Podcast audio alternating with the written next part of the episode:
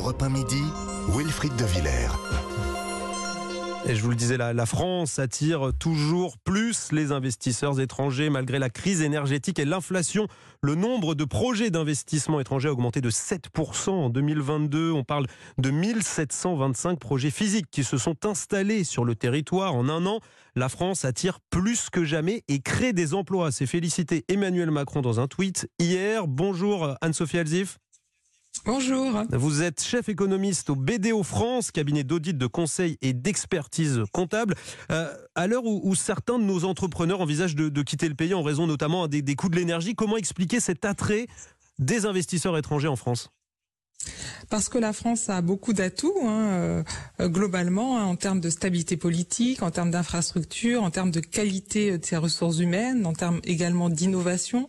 Euh, et donc c'est vrai que tous ces facteurs dans un monde, comme on le sait, euh, qui est très perturbé, vous avez beaucoup de conflits, beaucoup d'instabilité, euh, eh bien rassurent les investisseurs, est un gage de stabilité, de fiabilité, et donc attire massivement de l'argent. L'autre élément, hein, c'est aussi le Brexit, c'est-à-dire qu'aujourd'hui la France apparaît une porte d'entrée très attractive dans l'Union européenne, hein, avec donc une fenêtre sur le marché unique euh, depuis que le Royaume-Uni euh, est parti.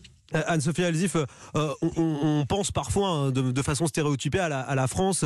Il y a beaucoup de clichés, euh, comme c'est un pays avec une forte réglementation, notamment fiscale. Finalement, ces clichés-là, ils tombent hein, quand on voit que les investisseurs étrangers euh, toquent à la porte à ce point-là.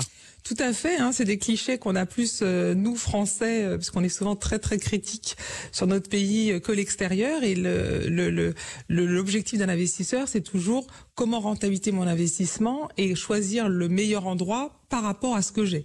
Et comme je le disais, c'est vrai que quand vous regardez au niveau mondial, et eh bien finalement vous avez peu de pays qui mêlent, on va dire, une certaine stabilité politique avec une situation économique, je dirais, on va pas dire fabuleuse, mais en tout cas pas de récession ou de, de, de, de graves problèmes, on va dire économiques. Et c'est vrai que la France, en plus, en étant dans le marché unique européen hein, depuis qu'il n'y a plus le Royaume-Uni, eh bien coche beaucoup de ces cases. On parle beaucoup en effet de la réglementation, également des taxes, mais il faut savoir que ça existe dans beaucoup beaucoup de pays hein, autres, avec des fois des, fiscalités beaucoup plus lourdes.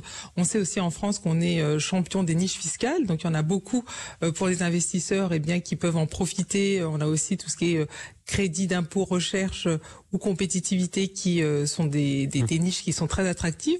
Donc finalement, quand l'investisseur regarde tout ça, encore une fois par rapport à ce qui existe euh, partout ailleurs, et eh ben c'est vrai que la France se positionne euh, bien. Et est assez attractive dans de nombreux secteurs. Dans quel domaine, vous parlez des, des secteurs d'attractivité, c'est oui. quoi ces secteurs-là précisément qui sont intéressants pour, pour les groupes étrangers?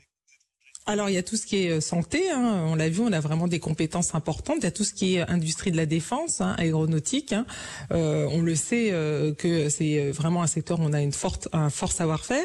Il y a tout ce qui est automobile, même si euh, bien sûr il y a pu avoir une, un fort phénomène de désindustrialisation depuis des années. Là on voit qu'on a des, des, des, groupes importants qui investissent en plus massivement euh, dans la transition. On a tout ce qui est chimie, pharmacie. Là aussi hein, on a beaucoup de brevets, beaucoup d'innovations.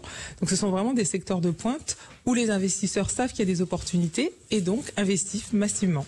Euh, les, les, pays aussi qui sont les, les principaux investisseurs euh, ici en, en, France, en tête, c'est quoi? C'est les États-Unis et l'Allemagne, c'est ça? Alors oui, tout à fait. Les, les États-Unis restent notre principal partenaire. Alors qu'aux États-Unis, euh, par exemple, il y a quand même euh, les coûts de l'énergie, par exemple, coûtent beaucoup moins cher et, et on a l'impression qu'il y a quand même une fiscalité qui est, qui est un peu moins stricte. Tout à fait. Alors déjà c'est récent, hein, euh, euh, donc cette, euh, on va dire cette mue euh, écologique et cette mue d'avoir euh, ces faibles prix de l'énergie. Hein, c'est depuis 2019 que les États-Unis sont autosuffisants grâce à la production de gaz et de pétrole de schiste. Donc là c'est vrai qu'il y a vraiment une idée d'accroître cette compétitivité, mais encore une fois, hein, c'est pas forcément pour attirer que les investissements. Aux États-Unis, hein, leur objectif c'est vraiment d'attirer la technologie, l'innovation sur leur sol pour vraiment avoir euh, cette innovation dans tout ce qui est euh, euh, secteur de transformation et secteur euh, de transition écologique sur leur territoire et ne pas être dépendant, en tout cas moins, de euh, leurs concurrents chinois. Donc c'est vraiment une autre stratégie. Là, pour les investissements, hein, c'est comment attirer des flux financiers pour financer des entreprises. Et c'est vrai que là, là, hein, même si les États-Unis ont ce, cette baisse des coûts de l'énergie, eh bien en Europe, en tout cas, la France est très bien positionnée. Après, ça toujours, ça pose toujours cette fameuse question de la politique industrielle européenne, qui est malheureusement encore euh, trop inexistante. Et c'est vrai qu'au niveau euh, européen, eh bien là, ça va être de plus en plus euh, difficile de concurrencer les États-Unis, hein, surtout ces secteurs de pointe dont on parlait.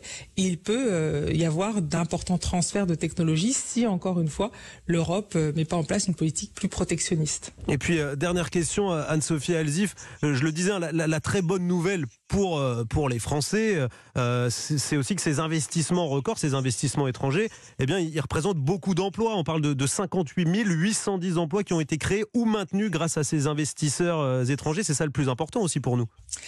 C'est ça le plus important. C'est vrai qu'on parle beaucoup de flux et de milliards, et à mon sens, c'est beaucoup moins significatif puisque c'est vrai que depuis euh, deux ans, euh, voilà, les, les, le nombre de milliards ne cesse d'augmenter hein, en aide, en subventions, etc. Ce qui est important, c'est vraiment la création d'emplois et surtout quelle création d'emplois, dans quel secteur et à quelle valeur ajoutée.